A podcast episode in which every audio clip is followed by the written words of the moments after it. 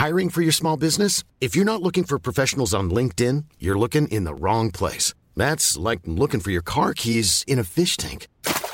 LinkedIn helps you hire professionals you can't find anywhere else, even those who aren't actively searching for a new job but might be open to the perfect role. In a given month, over 70% of LinkedIn users don't even visit other leading job sites. So start looking in the right place. With LinkedIn, you can hire professionals like a professional. Post your free job on linkedin.com/people slash people today.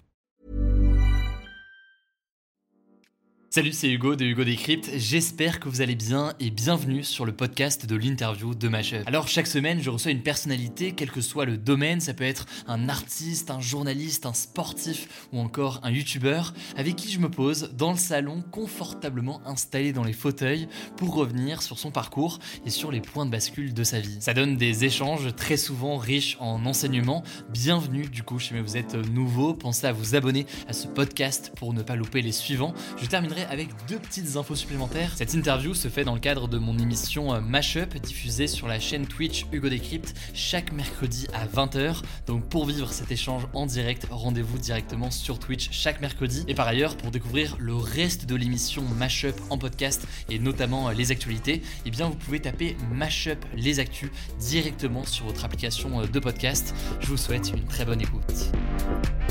Nelson Montfort, bonjour. Bonjour Hugo. Merci d'être là, c'est un vrai plaisir. Bah, c'est un plaisir partagé. C'est très, très sympa, on va pouvoir euh, échanger euh, ensemble dans le cadre de cette seconde euh, partie de, de Mashup, à l'occasion notamment de, la- de ton livre, de la sortie euh, récente de ton livre, Mémoire olympique. On va avoir l'occasion de parler de ces mémoires olympiques justement, parce qu'il y a pas mal de choses à, à dire. Alors, Nelson Montfort, je pense que beaucoup de personnes te euh, connaissent, mais peut-être que euh, les, les plus jeunes ne te connaissent pas, ou, euh, ou en tout cas euh, ne suivent pas le sport, et donc peut-être vont te découvrir ce soir. Ce sera tout aussi euh, intéressant, parce qu'on va pouvoir euh, revenir sur ton parcours, ta, ta carrière euh, dans le domaine du journalisme sportif, parce que tu es à la fois journaliste sportif, à la fois commentateur, animateur, euh, polyglotte par ailleurs. C'est ce qui t'a permis de faire euh, pas mal euh, d'interviews, pas mal de, de- de choses. We, we can speak English if you want. Ah, oui, euh, yeah, my dad's British. Comme so nous sommes quand même dit, oh, yeah, nous sommes quand même diplômés de la même école, euh, je suis sûr qu'à Sciences Po Paris, pas tout à fait la même année, mais la même euh, année. tu parlais parfaitement anglais. évidemment. En plus, mon père qui est anglais, ça aide. Ça Ah aide bon forcément, j'ai une obligation Excellent, à, excellent. à parler anglais, donc ça aide, ça aide pas mal. Mais ouais, polyglotte parce que tu parles le français, anglais, espagnol, italien, allemand, euh, et tu es très connu notamment pour euh, un certain nombre de tes duplex que tu as eu l'occasion de faire, tes interviews, mais aussi eh bien, euh, tes commentaires lors de compétitions euh, sportives, notamment euh, dans le cadre du euh, patinage artistique. Mhm. Euh, c'est quelque chose que tu fais encore euh, aujourd'hui, donc on va pouvoir revenir sur, euh, sur tout ça. Je rappelle d'ailleurs euh, le principe de ce format euh, d'interview. C'est une interview où on va revenir sur tes points de bascule, donc des moments marquants euh, de ta carrière qui permettent toujours d'avoir des enseignements intéressants et pour mieux te connaître, mais même plus largement, là dans ton cas, sur le métier de journaliste, sur les difficultés, sur les opportunités aussi que ça peut, que ça peut engendrer. Et, et voilà, on va pouvoir revenir sur, sur tout ça et on va pouvoir euh, commencer du coup sans, sans plus tarder. Au passage, je pense que tu es aussi une des personnalités les plus imitées de France. Euh, c'est quand même quelque chose qu'il faut, qu'il faut noter par les guignols de l'info, par, euh, par Canteloup, par euh, tout ça. Certains sont peut-être aussi connus à travers ce, Parfois, les imitateurs sont meilleurs que l'original, c'est possible. c'est possible. On va pouvoir peut-être en parler, euh, en parler euh, tout à l'heure. Voilà donc pour le programme euh, ce soir et te propose qu'on commence directement avec euh, du coup un, premier euh, point, point de bascule. C'est une finale, une finale euh, d'un tournoi de tennis Roland Garros en 1984 entre d'ailleurs je sais pas si on dit Lendl ou Len, Lendl. Euh, Yv- Yvan, Yvan Lendl contre, oui, contre John McEnroe. Exactement. Ouais, ouais. Ça se passe donc en, en 1984. Euh, c'est une finale qui oppose donc deux joueurs. Et tu as déclaré que cette finale avait été un couteau dans le cœur pour tous ceux qui aiment le beau tennis. Euh, pour donner un peu de contexte, McEnroe mène 2-7 à 0. Ouais. Puis Lendl remporte les 2-7 suivants. On est à ce moment-là à 2-7 chacun. D'ailleurs, on voit les images en même temps. Arrive le cinquième set. On est à 6-1 pour Lendl. McEnroe sert et c'est un point très rapide. Qu'est-ce qui t'a particulièrement marqué? Pourquoi est-ce que c'est un des matchs qui t'a le plus euh, marqué, que tu as eu l'occasion de pas mal évoquer? Bah, si tu veux, pour, pour- pour deux raisons. Oui, là, effectivement, on voit Yvan qui, qui tient, qui tient le trophée. C'est que John McEnroe avait un jeu qui n'était pas spécialement fait pour la terre battue. Il avait un jeu d'attaquant extraordinaire, essentiellement service volé, et il jouait exactement contre son contraire. C'est-à-dire le, le tchèque, tchécoslovaque à l'époque, Ivan Lendl, qui en plus, qui en plus, c'était encore le rideau de fer. Était un petit peu le, le symbole du, Parti communiste. Je, je- je- je- je schématise un peu, mais il y a pas... Donc c'était un peu le rideau de fer, le- le- l'Est contre l'Ouest. Et je crois que les 15 000 spectateurs euh, du central de, de- de Roland Garros étaient, avaient pris fait et cause pour le jeu de McEnroe, qui en plus avait une personnalité, enfin que tu connais, euh, qui, qui s'est transformé ensuite comme commentateur extraordinaire, comme chanteur-guitariste extraordinaire, avec lequel je suis resté en contact et qui a eu la gentillesse en plus de me citer dans son livre, euh, que je te recommande d'ailleurs parce que son- que You can't be serious, parce qu'avec les arbitres, il était. Ouais. Mais donc, alors, et, et donc, et c'est vrai que enfin, les, les détails du match, McEnroe mène 2-7 et 0, je crois même qu'il a le break dans le troisième set. Ouais. Enfin bref, il se promène. Et puis, et puis le, le- le renard tchèque a commencé à faire son retard et puis on connaît le résultat. Et comment, euh, toi, tu vis ces telles, euh, de telles rencontres et même plus largement quand tu es amené à commenter euh, ou à réagir à des événements sportifs Alors- de ce type-là Comment est-ce que tu le, tu le vis? Alors, ce qu'il faut préciser, c'est qu'en 1984, j'étais pas encore dans, Ouais. le, dans, dans- Ouais, ouais. dans le journalisme. Mais ce match-là a certainement compté dans mon, dans mon cheminement. Euh, ça, ça, ça, c'est certain. Et, et- et ce match-là m'a permis surtout de, de voir qu'un match de tennis, c'était autre chose que ce qui se passait sur le court. C'était également euh, ce qui se passait dans les têtes. Et, et ce qui, et voilà, la poignée de main était extrêmement euh, froide. Entre, Mm. c'était pas, ils partaient pas en vacances Ouais. ensemble, selon Et- l'expression consacrée. Et ce qui te donne envie à ce moment-là d'aller euh, travailler dans le journalisme sportif et ce qui peut t'inspirer quand tu vois des matchs comme ça, c'est quoi? C'est l'envie de raconter, l'envie de transmettre une émotion pendant un moment euh, comme ça? Qu'est-ce qui te motive au final à, à commenter euh, des rencontres sportives après sur les années qui ont suivi C'est exactement ça, c'est c'est l'envie, et, et puis c'est également l'envie de rencontrer, de rencontrer les héros du jour, de rencontrer et, et d'aller à leur rencontre, je l'espère, dès le début, dès le début, avec des questions qui, j'espère, n'étaient pas bateaux. Euh, je, je crois que, je crois que les téléspectateurs ont envie d'aller plus loin. Le match, ils viennent de le voir. Mm. Donc, c'est pas qu'est-ce qui s'est passé à 2-7 à 1, 30-40. Non, c'est pas ça. C'est c'est d'aller un petit peu plus loin. C'est ce que j'ai essayé de faire dès le départ. Et c'est ce qui, je pense, fait, fait mon style encore aujourd'hui. Oui. D'aller euh, d'aller au-delà et tu dis souvent que tu as ce rôle comme ça de transmettre l'émotion, de passer J'aime bien cette euh, expression. l'émotion. J'aime Euh, bien cette expression. Oui, oui, trans- transmetteur j'ai- J'aime bien passeur, transmetteur d'émotions. Oui, parce que le, le- mais, le sport, attends, le sport, Hugo, c'est comme la vie. hein. Mm. Je veux dire, bon, certaines personnes vont dire que c'est que du sport et qu'il y a des choses plus. Et d'ailleurs, l'actualité euh, en ce moment nous prouve qu'il y a des choses évidemment plus, plus dramatiques que le sport. Mais pour ces héros qui sont donc euh, là, on, on parle de tennisman, on va peut-être parler d'athlètes, de patineurs, que sais-je, c'est leur, leur Ouais. vie. Et, et- et il peut y avoir des immenses. C'est-à-dire que le, le- le fil est très ténu entre la joie, l'extase et la, et la déception qui peut être euh, quasi euh, enfin, mortifère. Quoi. Je, je, je- Et- oui, j'exagère pas. Et quelle place est-ce que tu mets à, à l'humain et aux émotions et à tes propres émotions quand tu commentes une rencontre sportive? D'ailleurs, ça peut être le, patinage artistique ou, ou plein d'autres plein d'autres sports. Je pose la question parce que euh, c'est drôle, moi je le vois notamment à l'occasion de la présidentielle. Il y a ce, ce mythe qui est très Il y a présent. une que- présidentielle en ce moment? Euh, ah, il y a eu légèrement, choses courant. qui sont là, par-ci par-là. Très- elles arrivent en ce moment, elles sont là, par-ci par-là. Et non, mais c'est vrai que je, je vois qu'il y a ce mythe qui est souvent présent de, euh, du journaliste qui doit être objectif, neutre, etc. Et moi, euh, je, répète qu'en fait, un journaliste ne peut pas être objectif, ne peut pas être neutre. On peut tendre vers quelque chose qui se veut factuel, honnête, etc. Mais en soi, forcément, on a tous, de toute façon, à un moment donné, une part euh, de subjectivité. Dans le cas du sport, c'est d'autant plus intéressant parce que euh, est-ce que c'est une question que toi tu te poses en gros de toi, forcément ta vision Tu dois avoir peut-être un, un- sportif favori, des préférences, le côté peut-être aussi d'aller chauvin, d'aller soutenir les Français. Comment est-ce que tu as vu cette question dans ton travail, dans l'exercice de ton métier? Ça, c'est une très très bonne observation. Moi, je, je suis d'accord avec toi. Je pense qu'il est impossible d'être 100% neutre, parce que neutre veut dire un peu détaché de l'événement. Alors, il faut être, il faut être euh, comment?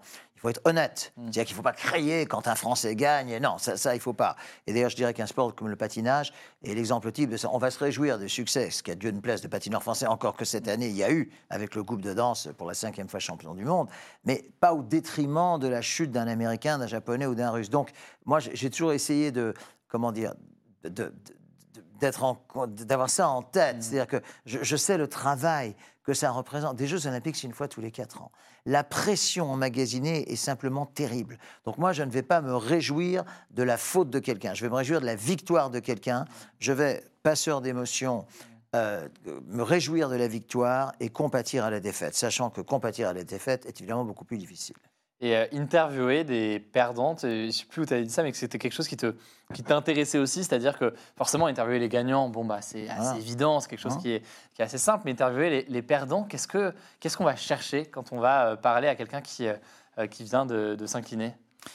Je dirais que je dirais déjà qu'il faut avoir de la pudeur, mm. parce que le moindre mot qui tomberait à plat euh, serait, extraordinairement mal pris, non seulement par la personne, mais également par tous les téléspectateurs, sans compter aujourd'hui par tous les, réseaux sociaux. Donc il faut, il faut faire ça avec pudeur, avec délicatesse, qui est un mot de la langue française que, j'aime beaucoup, et, et, une certaine retenue. Et alors après, de toute manière, tu sais, il y, a des sportifs qui, quand ils sont défaits, ne veulent même pas venir répondre. Mm. Moi, je, n'ai jamais. Il y a eu des exemples, ça, de, personnes qui n'ont ah, refusé. non, non, mais il y a des exemples où moi-même, je sentais qu'il ne fallait pas le faire. Par exemple, je me souviens, c'est un nom qui va forcément te dire quelque chose. Marie-Jo Pérec, mm. la, la, coureuse de 400 mètres, de 200 et 400 mètres, quand, quand elle gagnait, tout était formidable quand elle perdait, elle était vraiment à prendre avec des pincettes. Et parfois, ces pincettes, je ne les prenais pas du tout. C'est-à-dire, je renonçais parce que je la voyais arriver. Ça, c'est l'expérience aussi qui fait ça. Je préfère de loin m'abstenir plutôt que de passer pour, euh, je ne sais pas, pour le croque-mort là qui vient euh, chercher, euh, le, voilà, chercher là. Non, c'est pas du tout mon style. Et ceux qui me connaissent le, le savent. J'ai toujours eu cette cette retenue, ce qui j'espère est de la délicatesse. Et puisqu'on parle de la question de la retenue potentielle dans ce métier de journaliste, euh, dans le cas du commentaire, euh, typiquement quand tu commentes le patinage artistique, euh, c'est un sport, le tennis d'ailleurs c'est assez similaire, mais où il y a quand même des moments de silence importants. Autant le football, ça peut enchaîner, on va dire, un puis l'autre, puis l'autre, et puis en fait ça va parler en permanence pour dire les choses.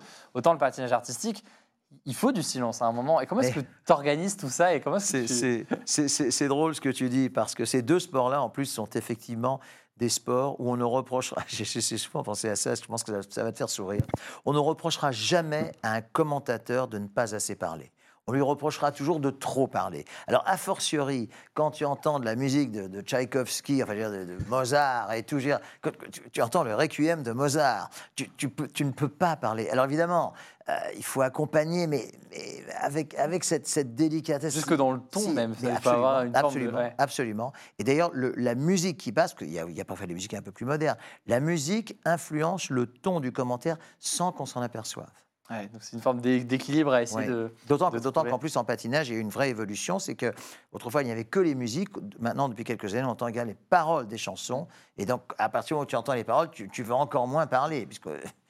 Voilà. Et, justement, puisqu'on est sur euh, la question du silence, j'ai, euh, on a eu euh, notamment avec Bean, il me semble, mais peut-être que d'autres chaînes l'ont fait ensuite, un certain nombre de chaînes qui maintenant proposent les, un match de football, par exemple, avec les commentaires et sans les commentaires, pour ceux qui veulent regarder le match sans les commentaires. Quel regard est-ce que tu portes là-dessus? Comment est-ce que tu expliques que certains refusent au final d'avoir les commentaires lors du match Pardon, ça, je ne pense pas que ça soit très bon à la langue pour les journalistes de sport. Parce que si, de, si, si la majorité des télé, ça, te fait sourire, mais si la majorité des téléspectateurs choisissent le sans commentaire, ça remet forcément en cause. C'est drôle ça. ça. remet forcément en cause le, comment, la présence même, le, travail du, journaliste. Mais ça, ça, me, ça me rappelle ce que tu dis, c'est drôle. Ça me rappelle, je crois que c'était je crois que c'est la télévision allemande, a vérifié il y a quelques années, euh, les commentateurs s'étaient mis en grève. Et donc, les matchs étaient diffusés, mais sans commentaire. Et tous les téléspectateurs disaient, mais c'est formidable, c'est formidable, qu'ils continuent leur grève. Inutile de dire qu'ils sont revenus assez vite devant le, devant le micro. Une petite crainte que, que ça s'avère. Je pense que juste pour la radio, en l'occurrence, on ne pourrait pas se passer des commentateurs, sinon ce serait assez, assez ah dur à suivre. Mais, dans, dans le cas de la télé... Euh, ça, ça serait essayer, ça. ça pourrait être un petit conseil. Émission de radio. On entend des cris, on entend des ballons, mais euh, ça s'arrête là. on va passer à la, suite un autre point de bascule assez, euh, assez marquant dans, ton cas, c'est celle de Carl Lewis, donc euh, le célèbre sprinter pardon, américain, lors des JO d'été de Barcelone en 1992. Alors à l'époque, tu avais déjà fait plusieurs interviews avec des, sportifs, puisque tu avais euh, notamment animé une émission sur Europe 1, Tie Break et Green. Tu as présenté le journal des sports ou encore l'heure du golf sur France 3. Tu avais une passion d'ailleurs pour le golf qui peut-être est encore présente Absolument. aujourd'hui. Plus, que jamais. Plus que jamais, mm. incroyable. dans le cas de Carl Lewis, c'est pas du golf, on l'aura bien compris, c'est de l'athlétisme. Euh, tu dis que c'est souvent un moment assez fort pour toi dans ta carrière et une interview assez particulière. Comment s'est faite cette interview En fait, si tu veux, ce qui se passe, c'est qu'avec Karl, nous, nous, euh, nous le suivions tout le temps, parce qu'on retransmettait également les meetings, etc. Et il a eu des hauts et des bas dans sa carrière. Barcelone, c'était le sommet. Ensuite, il a eu euh, des bas. Ensuite, il est revenu à Atlanta en 96, où là, de nouveau, il gagne le saut en longueur. Et là, c'est vrai que je me suis rendu compte que de la, de la fidélité de ce garçon, qui, franchement, et j'ai des milliers de témoins, des millions même, de, qui, m'a privilégié au détriment de peut-être deux ou 300 journalistes américains qui attendaient sa réaction en conférence de presse. Pourquoi? Parce que son manager, Joe Douglas, je m'en souviendrai toute ma vie, avait dit, mais ces 300 personnes, ou peut-être plus, 500, c'est l'Amérique, c'est, euh, ils n'étaient pas là quand Karl, allait, moins bien. Vous, vous étiez là. Et ça, j'ai beaucoup apprécié. Ça, je dirais que, que la, comment dire, que la, fidélité, peut-être une certaine reconnaissance, sont, sont des vraies, vraies qualités humaines. C'est quelque chose qui se passe souvent, que tu vois souvent, ou même que toi, tu as pu euh, vivre comme ça, des, euh, des relations, des rencontres avec des sportifs qui t'ont euh, marqué, des sportifs que tu as eu l'occasion de revoir ensuite.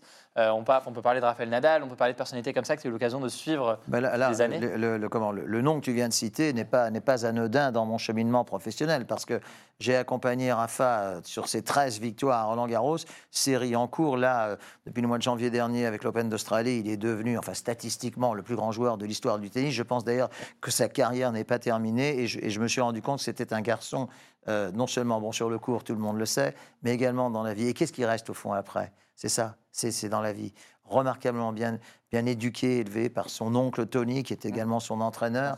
Euh, voilà, moi, je trouve que, et, je dirais ce que, j'appelle le, clan Nadal, parce que c'est un clan qui est très soudé avec sa, sa jeune épouse Xixa, qui d'ailleurs est, son ami d'enfance, c'est son premier, c'est son premier ah, amour. C'est un clan depuis longtemps. Je trouve que c'est très touchant. Voilà. Donc voilà, ce sont des gens que, que j'aime profondément et qui, je pense, me le rendent bien.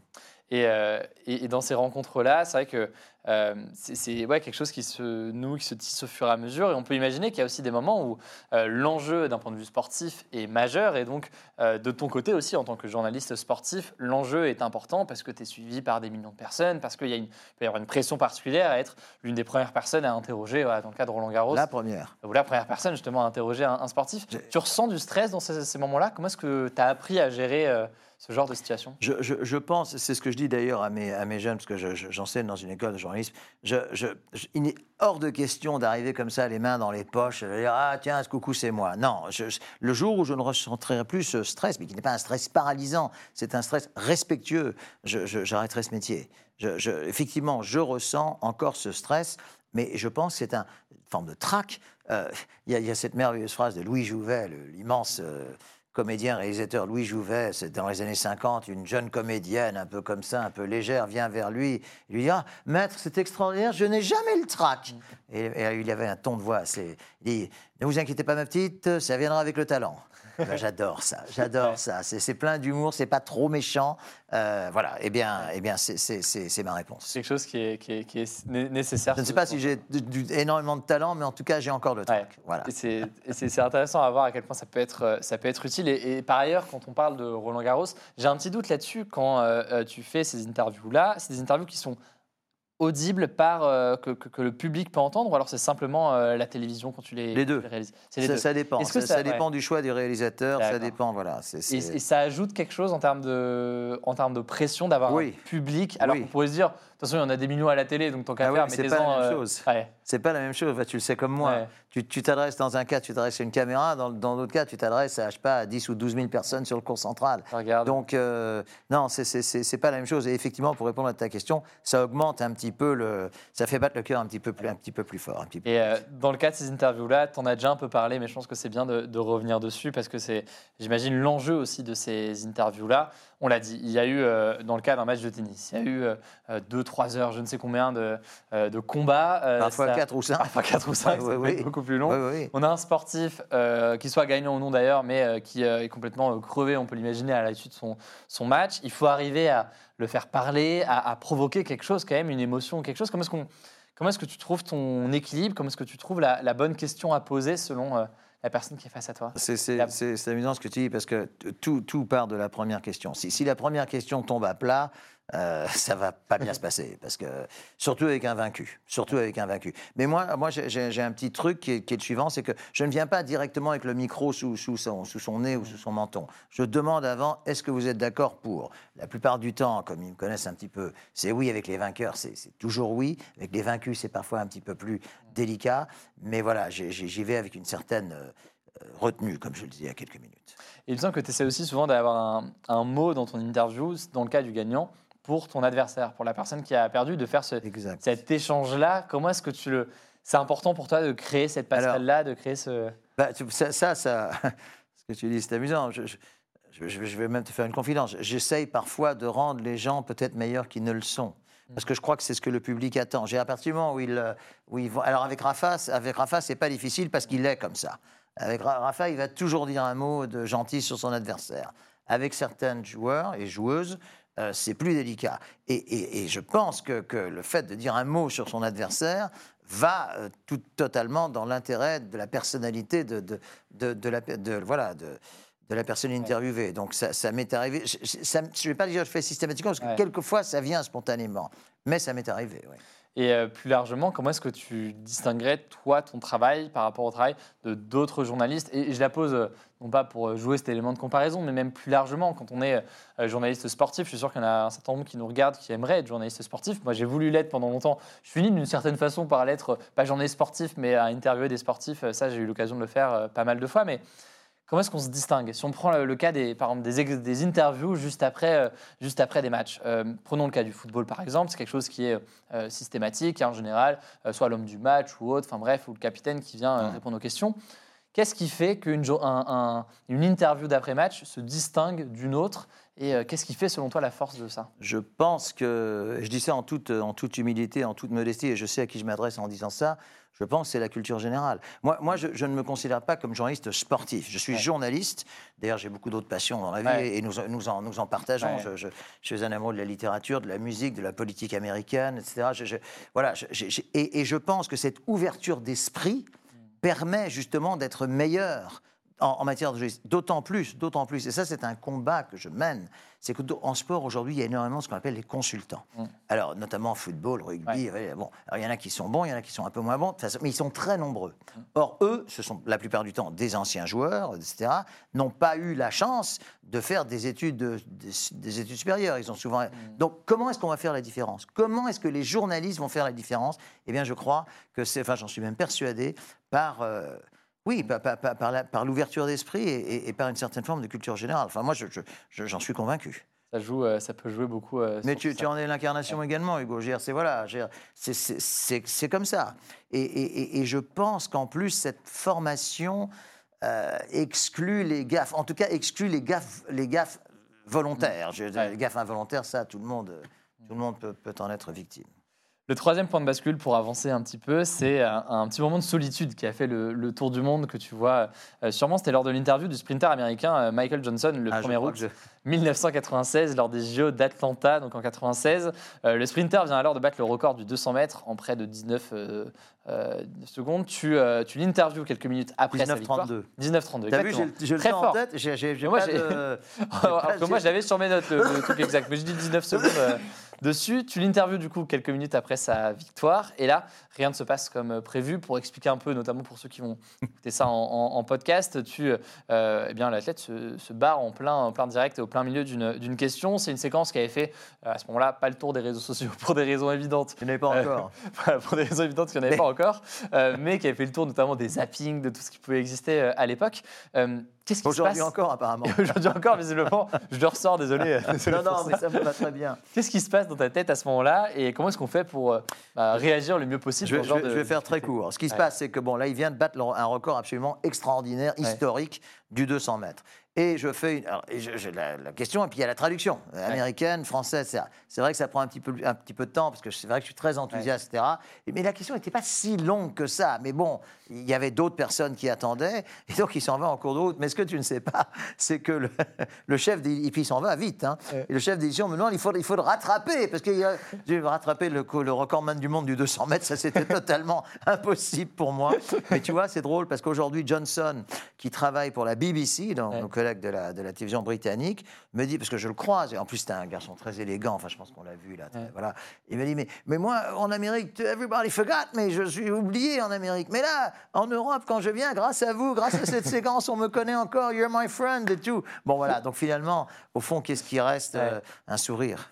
Et, euh, et, euh, plus largement, au-delà de ce cas précis, toujours sur ces conseils, je pense qu'ils peuvent être utiles dans l'exercice de ce métier de journaliste. Quand, moi, je fais souvent d'ailleurs la distinction entre une certaine partie de mon travail que je prépare quand je fais mes actus du jour sur YouTube. C'est écrit, c'est scripté d'une certaine façon, c'est écrit, je tourne ma vidéo, je suis même pas en direct. Le risque, il est quasi nul en soi dans l'exercice de, ça. Euh, quand tu fais une interview, bah forcément, tu le sais euh, mieux que moi, bah, il y a une forme d'imprévu, une forme d'incertitude sur le moment. Comment va réagir l'invité? Est-ce que moi je vais être bon? Il peut y avoir un problème technique ou autre. Euh, on, en rejoint d'ailleurs la, question du, du, stress qui est associé à ça. Qu'est-ce qui t'aide à rebondir en cas de difficulté à tout point de vue lors d'une interview et comment est-ce qu'on fait pour garder ce sang-froid-là? Je pense que c'est peut-être une certaine forme d'expérience et puis peut-être de, considérer la, caméra comme une amie. C'est-à-dire que quand, quand je vois une caméra, pour moi, c'est soit quelqu'un que j'aime, soit un membre de ma famille, enfin que ça, je, soit, soit, soit mon père qui, n'est plus de ce monde mais qui m'a énormément influencé, qui continue à, m'accompagner toujours aujourd'hui. Donc voilà, je, je j'ai jamais, j'ai jamais vu de l'adversité, si tu veux. Et à partir du moment où il y a cette sincérité, à partir du moment où euh, voilà, on voit que qu'on n'en est pas responsable. Je crois que le public, enfin dans son ensemble, hein, il y aura toujours quelques voilà, mais de, le public dans son ensemble va, va, être de ton côté.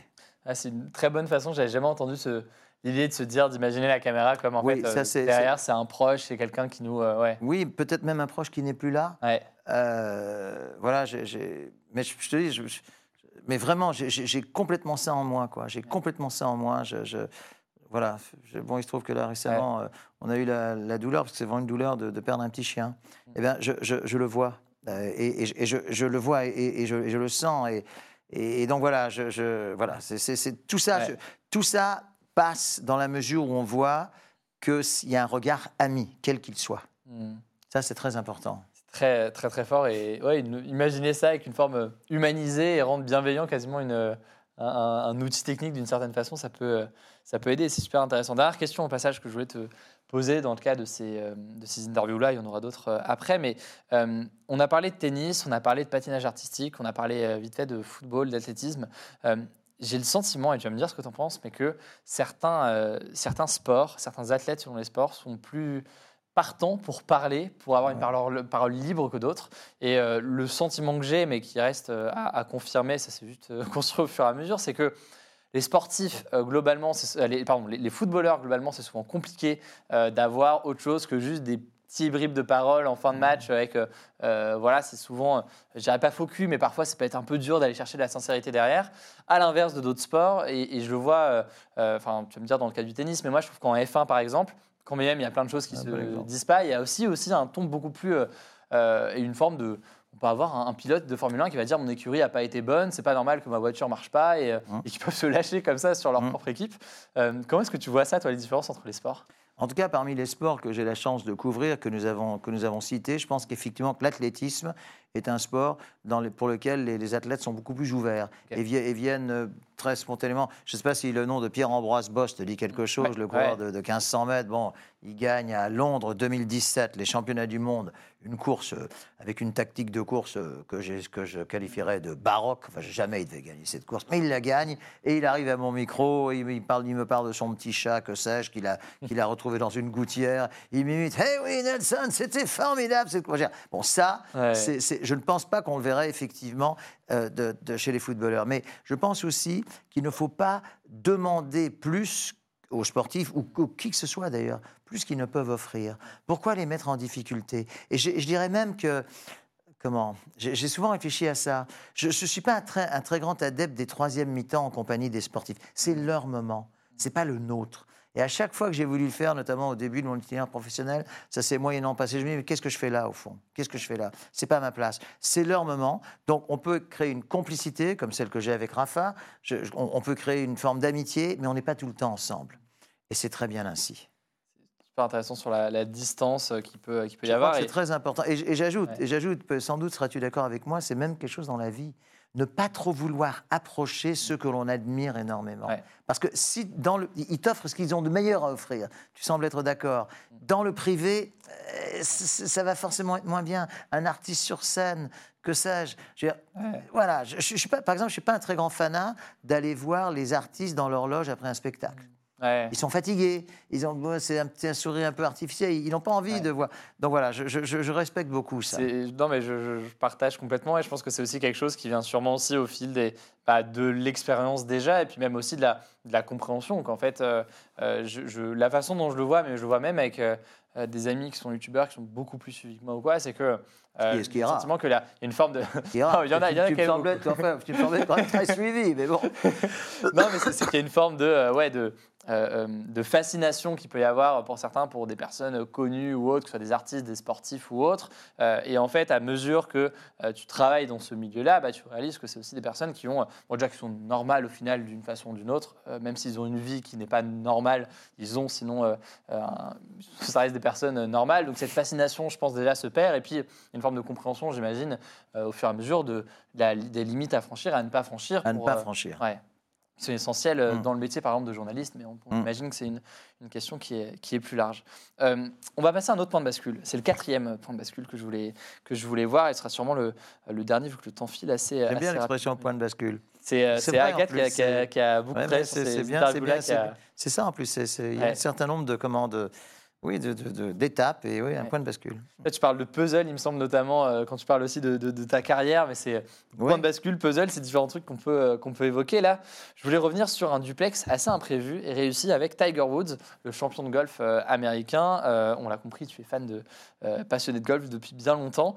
Contre toute attente, tu avais réussi à avoir une exclusivité. C'était en 2018, la Ryder. Cup. Donc c'est, elle oppose, je suis pas un, un grand connaisseur de, un grand connaisseur de, de golf, mais elle oppose les 12 meilleurs joueurs américains contre 12 des meilleurs joueurs euh, européens. Euh, C'était là à Saint-Quentin en Yvelines. Euh, France Télévisions n'est pas le diffuseur de cet événement, et donc c'est pas forcément évident pour toi d'arriver à avoir une interview. Et pourtant, tu vas quand même réussir à l'avoir cette interview. Comment est-ce que tu as fait Ça a été une longue histoire parce que avec les avocats américains, je dis bien les avocats, les managers, etc.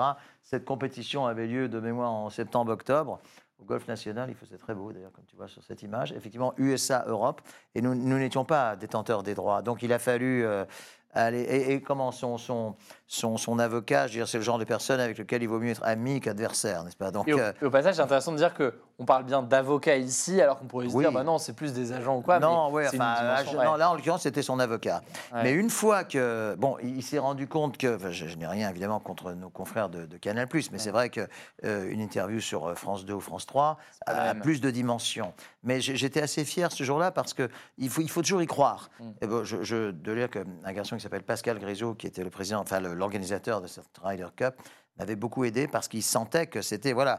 Mais, mais surtout, ce qu'il y avait de drôle, c'est que Woods, qui est un vrai vrai pro, donc il arrive parce qu'il avait dû être briefé. La compétition, je, je te jure, je pas. La compétition était en septembre-octobre. Les premiers contacts avaient euh, remonté à mai. Mm. T'imagines, 4-5 mois avant, tu vois.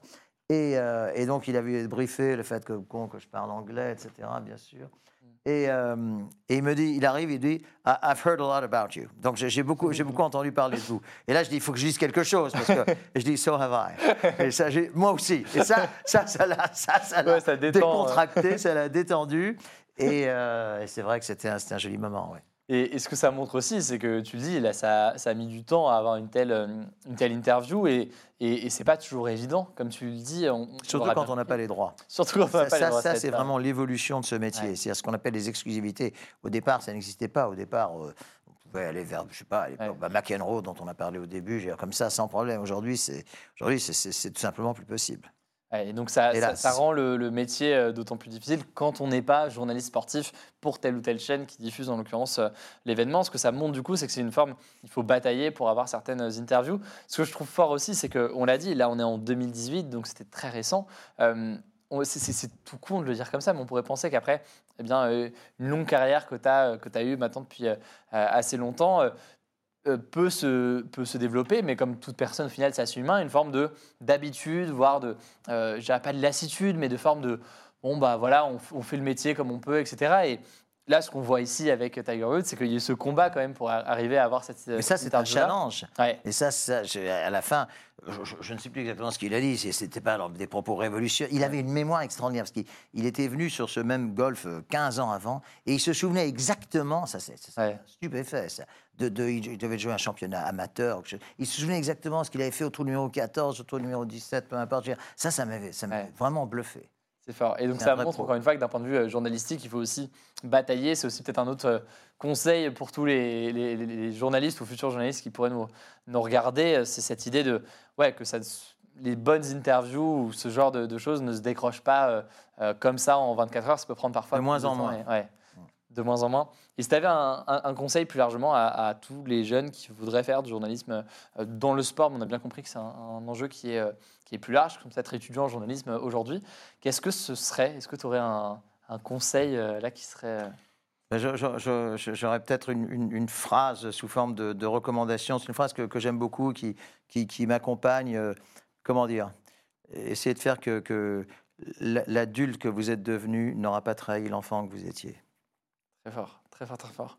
C'est un, un conseil qu'on va, je pense, qui va être important pour euh, pas mal de personnes.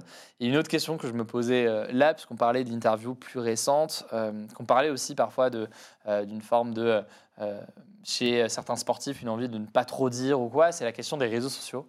Euh, toi, tu as été journaliste quand il n'y avait pas les réseaux sociaux, tu l'as été aussi, et tu l'es encore aujourd'hui avec les réseaux sociaux. Tu as vu une évolution dans euh, l'exercice de ton métier, de tes interviews, même dans les prises de parole des sportifs? Oui. Ouais. Oui, oui, je pense que tu es bien, très bien placé pour le, pour, le, pour le savoir. Il y a une évolution qui fait qu'aujourd'hui, euh, chaque mot est, enfin, je ne vais pas trop exagérer, mais, mais chaque mot est souvent pesé, etc. Et c'est d'ailleurs pour ça que le direct devient une, euh, une, comment, un exercice de plus en plus challenging, de plus Mm. en plus délicat, parce que justement, à, à- à cause de ça, chaque mot, chaque mot est pesé, chaque mot peut être déformé, chaque mot, voilà. Il faut savoir, mais tu le sais, euh, Hugo, qu'il y a aujourd'hui ce qu'on a des internautes qui sont toute la journée sur leurs appa- là, sur leur sur l'ordinateur pour voir tiens ah un tel a dérapé, un tel- ce mot, ce, ce mot qu'on entend qu'on entend tout le temps. Moi le mot quand, quand j'ai démarré mon métier professionnel, déraper, je l'entendais uniquement en commentaire de sport automobile où effectivement il- quelquefois il y a des voitures qui dérapaient parce que sur la chaussée mouillée ou autre. Ouais. Donc voilà, euh, je, je, je, je- je ne suis pas obnubilé par ça. Mais c'est vrai qu'aujourd'hui, on se contrôle davantage. Euh, Certains vont trouver ça bien, d'autres vont trouver ça moins bien. Euh, c'est vrai qu'il y a une spontanéité qui forcément se perd. Euh, je pense qu'à travers le ton de ma réponse, tu devines que je fais plutôt partie de la deuxième catégorie, mais c'est ainsi. Ouais, c'est, dans l'exercice de ton métier, ça veut forcément dire que c'est des sportifs qui parfois ne se, euh, se lâchent pas forcément autant qu'avant, ou alors, bon, Ni les sportifs, ni les journalistes. oui, c'est vrai que ça, ça peut être des deux côtés. euh, Ça Mm. peut être des, des deux côtés. Euh, merci beaucoup, Nelson Montfort, pour, euh, pour Avec ton plaisir, temps euh, aujourd'hui. C'était super, euh, super intéressant. Et je rappelle du coup euh, ton livre aussi, si mais certains veulent. Bah justement, dans plus, ce ouais. livre là qui est paru chez Michel Lafon, je retrace un petit peu tout ce Ouais. qu'on a dit avec des rencontres qui, qui remontent à mes premiers JO, c'est en Barcelone 92, et puis, je, Ouais. puis je retrace même la réinstauration des Jeux modernes par Pierre de Coubertin à Athènes 1896. J'y étais pas encore tout à fait. Mais- mais voilà. Il y a des anecdotes aussi, Ouais, j'imagine. beaucoup d'anecdotes. ce- certaines euh, très gaies, certaines très chaleureuses, d'autres un peu plus tristes, parce que c'est ce qu'on disait il y a quelques minutes, le, le sport c'est la vie, et c'est ce que j'ai Ouais. voulu mettre dans, dans cet ouvrage. Et toi, au fil de, de ces années d'ailleurs, euh, qui se poursuivent encore aujourd'hui, dans ta carrière euh, journalistique, qu'est-ce que tu retiens? C'est bizarre de dire comme ça, mais forcément, moi, ma carrière dans le journalisme est bien, bien, bien, bien plus courte et, et elle fait que débuter. Toi, elle continue encore aujourd'hui. Tu as l'impression que ce que tu retiens, par exemple, je sais pas, de, de ton journalisme euh, euh, des dix dernières années, c'est quoi? Est-ce que c'est des moments? Est-ce que c'est des rencontres? Est-ce que c'est les événements sportifs en tant que tels? C'est quoi les souvenirs Ce sont, restent ce sont, ce sont les, les- les qualités humaines. Je, je pense vraiment que. euh, On parlait de Rafa il y a quelques minutes. Je veux dire, bon, son palmarès restera comme, voilà, comme, comme on l'a dit, mais ce qui restera euh, aussi avant tout, ce sont les qualités humaines. Une fois que, comment, une, fois- une fois que la lumière rouge de la caméra s'éteint, euh, qu'est-ce qui reste? Ce sont les qualités. Moi, moi, la plus gentille chose qu'on puisse me dire, c'est euh, c'est justement, vous, êtes pareil euh, à l'écran que, que hors antenne, si je Ouais. puis dire. Et, tant, tant que tant qu'on me dira ça, euh, je, je serai, je serai le plus heureux des hommes. On te retrouvera du coup aussi pour Roland Garros, il me semble. Oui, dans dans- quelques semaines. dans quelques semaines, Avec ça arrive. Très bien, avec Rafa. Avec Rafa. Très hâte de suivre, euh, très hâte de suivre tout ça. Je rappelle du coup le nom de ton livre, Mémoire, Mémoires olympiques. Un pronostic d'ailleurs pour Roland Garros. euh, Bah, je crois t'avoir. Je, crois t'avoir Je je, je vois pas très bien. Je vais- il- Ouais. Cet Open d'Australie, il a tellement reboosté que bon, Djokovic a quelques soucis d'ordre euh, comment euh, sanitaire, Ouais. si je puis dire. euh, parce qu'il faut être complètement dans sa tête. Pour... J'aime bien Stefanos Tsitsipas, le, le- Ouais. le- le joueur grec. Ouais. J'aime beaucoup, beaucoup. Mais voilà, je pense que voilà, je t'ai cité les trois vainqueurs Très bien. potentiels, mais je pense que je pense que Rafa est Rafa peut être là. Voilà. On suivra, on Mm. suivra tout ça. Merci beaucoup. euh, Nelson Montfort d'avoir été, euh, d'avoir été présent aujourd'hui. C'était super sympa. Et puis on se, on suivra Roland Garros dans, dans quelques semaines. Merci beaucoup. Avec joie. Merci. Bonne soirée. Bonne soirée à tous. Voilà donc pour cet échange, j'espère qu'il vous a intéressé. Pour en savoir plus sur Mashup, toutes les informations sont directement en description.